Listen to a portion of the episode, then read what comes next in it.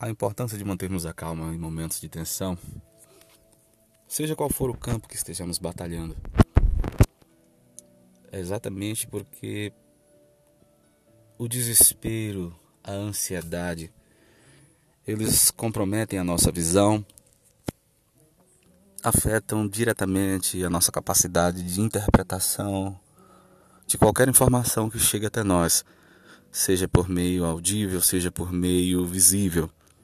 Então, o que a gente vê, o que a gente ouve e, consequentemente, o que a gente sente é diretamente comprometido pelo estado de tensão que está sobre nós.